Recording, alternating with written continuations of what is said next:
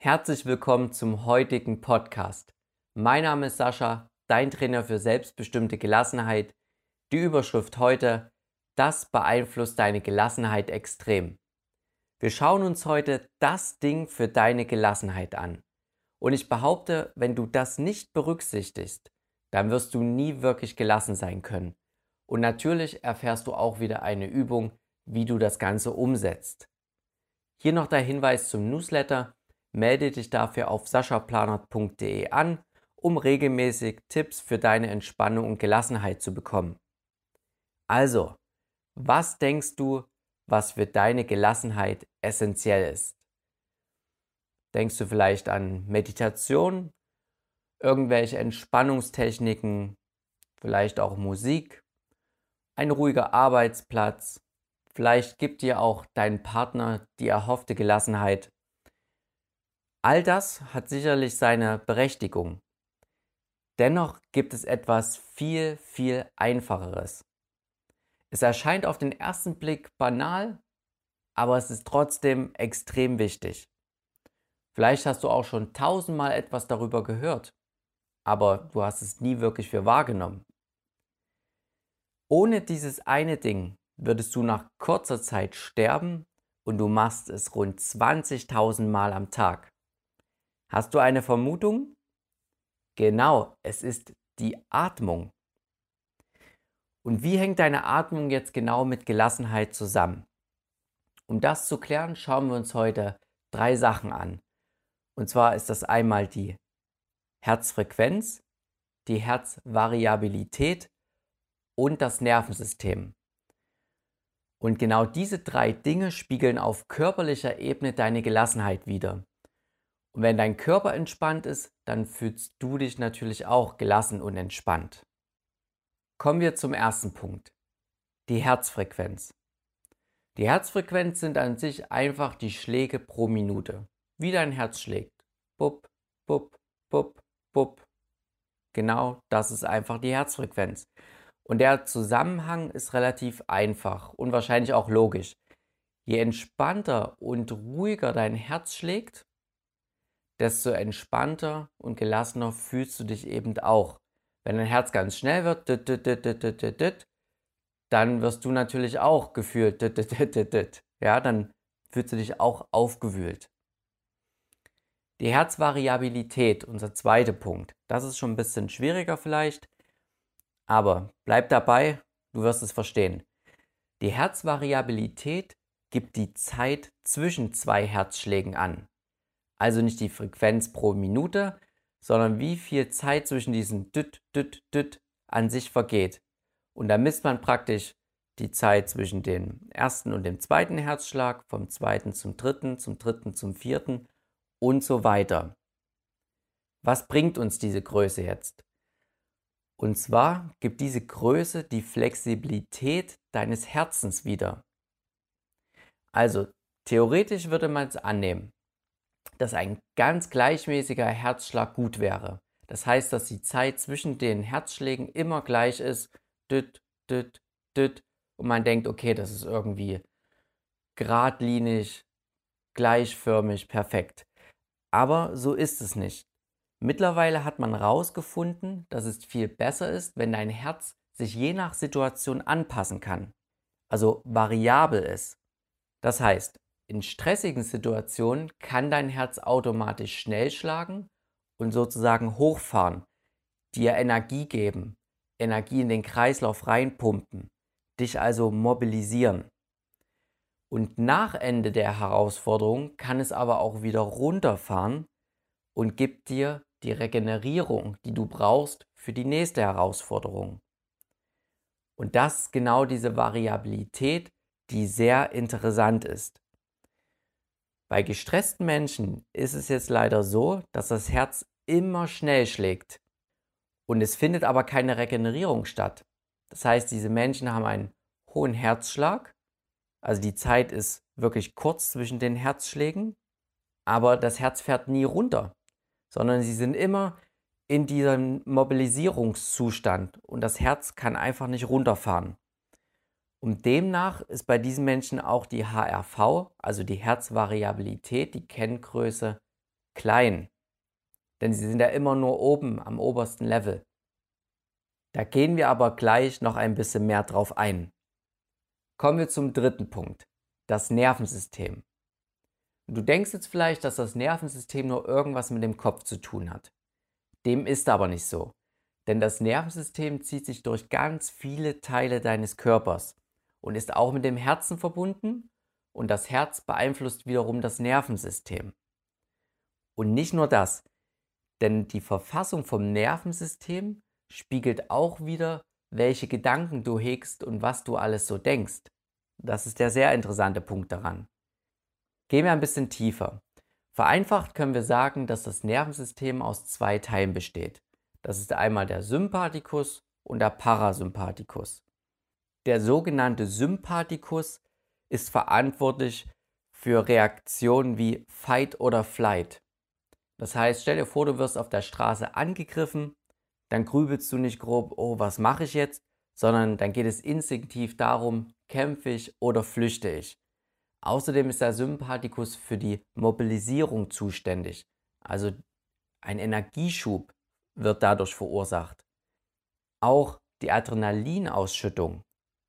Und jetzt hier Achtung, wenn das Adrenalin nicht ausreicht, wird dann auf längere Sicht Cortisol ausgeschüttet und das verursacht dann wirklich diesen gefühlten Dauerstress und ist dann beispielsweise auch schädlich. Der Parasympathikus der hingegen dient der Entspannung, der Regenerierung. Und wenn du in diesem Teil des Nervensystems bist, fühlst du eine Sicherheit und Verbundenheit mit allem. Also diese zwei Teile gibt's. Merk dir, Sympathikus ist für die Mobilisierung zuständig und der Parasympathikus wieder für die Regenerierung. Hier noch der wichtige Hinweis, es geht natürlich noch tiefer eigentlich in die Unterteilung hinein vom Nervensystem. Dennoch reicht das hier an dieser Stelle für unser Verständnis.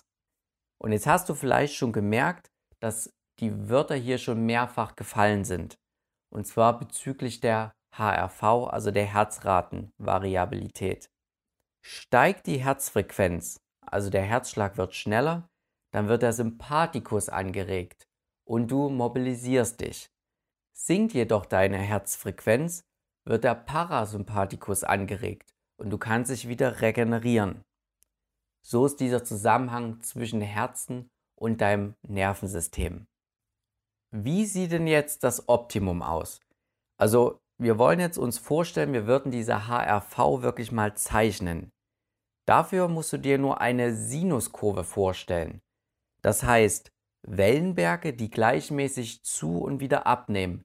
Das heißt, bei der Zunahme wird der Sympathikus angeregt der Herzschlag wird schneller und beim abnehmenden Wellenberg wird wieder der Parasympathikus angeregt und der Herzschlag wird geringer. So würde eine günstige HRV aussehen, wenn man sie zeichnen würde. Das bedeutet letztendlich, dass dein Nervensystem, also der Sympathikus und der Parasympathikus, gleichermaßen angeregt werden, im Gleichgewicht sind und je nach Erfordernis dann abrufbar sind. Das heißt, bei einer Herausforderung kannst du schnell anpacken und loslegen durch den Sympathikus. Aber nach dieser Anstrengung kannst du durch den Parasympathikus auch wieder regenerieren, loslassen und von der Anstrengung Abstand gewinnen. Und genau das macht Gelassenheit letztendlich auch aus, auf der Körperebene. Wenn das Außen unsere Aufmerksamkeit erfordert, dass wir loslegen, Gas geben, dann machen wir das einfach auch. Aber danach können wir eben auch wieder entspannen. Wow, wow, wow, wow, wow. Ich weiß, das waren jetzt bestimmt viele Infos für dich. Doch bleib dabei, denn wir schließen jetzt zusammen den Kreis. Die Frage, die jetzt im Raum steht, wie kannst du dieses gute HRV-Muster erzeugen? Das heißt, wie kannst du diese sinusförmige Schwingung entstehen lassen? Das machen wir mit der Atmung, weil die Lungen sind nämlich mit dem Herz verbunden und so übst du durch die Atmung wirklich einen Druck auf das Herz aus und kannst es regulieren. Und jetzt ganz wichtig, wie sieht diese Atmung aus, die genau diese sinusförmige Schwingung der Herzvariabilität erzeugt? Jetzt mitschreiben am besten. Zuallererst ist sie kohärent, also gleichmäßig. Bedeutet, die Einatmung ist genauso lange wie die Ausatmung. Zudem machst du am besten eine Bauchatmung, denn dabei atmest du richtig mit dem Zwerchfell und dadurch kann richtig die Luft in die Lungen einströmen und wieder ausströmen. Außerdem machst du am besten fünf bis sechs Atemzüge in der Minute. Achtung hier, ein Atemzug bedeutet das Ein- und Ausatmen. Das heißt, bei fünf Atemzügen würdest du sechs Sekunden jeweils ein- und ausatmen, bei sechs Atemzügen würdest du jeweils fünf Sekunden ein- und ausatmen. Noch dazu, mache eine mittelmäßige Atmung. Also nicht bis zu den Extremen. Nicht. Also bis zu diesen Extrempunkten, dass du nicht mehr kannst, sondern wirklich eine mittelmäßige Tiefe. Nicht bis zu den Maximalen. Und presse deine Atmung nicht. Das hast du jetzt schon gehört. Bei der Extrematmung, da ist das ganz oft der Fall, dass man da eher drückt und verspannt. Und wenn du genau diese Punkte bei deiner Atmung berücksichtigst, dann entsteht dieses gewünschte Herzmuster der Herzvariabilität. Bedeutet, beim Einatmen kann dein Herzfrequenz steigen und beim Ausatmen sinkt die Herzfrequenz wieder. Und so werden im Wechsel Sympathikus und Parasympathikus angeregt. Und noch dazu wirkt sich diese gleichmäßige Atmung insgesamt sehr positiv auf die Herzfrequenz aus, bedeutet, sie sinkt insgesamt auf ein niedrigeres Level. Und damit du das nicht nur jetzt irgendwie theoretisch verstehst, schlage ich vor, machen wir jetzt zusammen die Übung der Atmung. Das heißt, setz dich einfach mal aufrecht hin und leg mal die Hand auf deine Bauchdecke. Und der Sinn ist jetzt beim Einatmen, die Hand etwas nach vorne zu schieben durch das Heben der Bauchdecke und beim Ausatmen sinkt die Hand wieder weiter zu deinen Rücken, das heißt die Bauchdecke senkt sich. Und hierbei ist wirklich wichtig, nicht irgendwie über das Hohlkreuz zu arbeiten, dass du dich nach vorne schiebst, sondern wirklich durch die Atmung ja, über das Zwerchfell praktisch die Bauchdecke zum Heben und zum Senken bekommst. Und wir atmen jeweils 5 Sekunden ein und 5 Sekunden aus und das eben mittelmäßig, also nicht bis zu den Extremen jeweils. Also, und wir atmen durch die Nase. Los geht's. Einfach 5 Sekunden einatmen.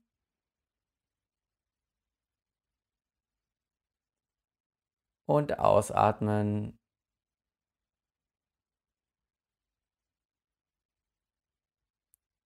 Einatmen, Bauchdecke hebt sich.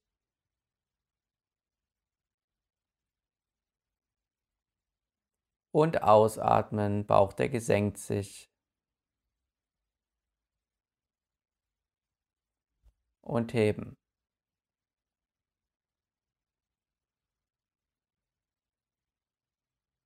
Und senken.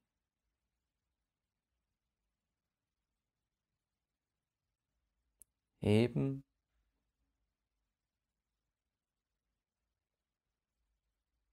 Und senken.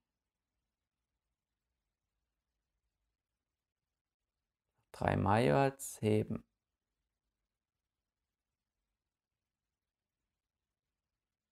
senken.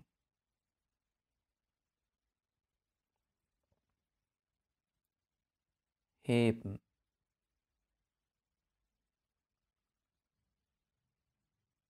Senken.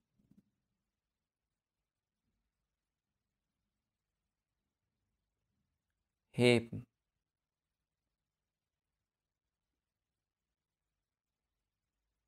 Und senken. So, dann lass deine Atmung einfach wieder normal fließen.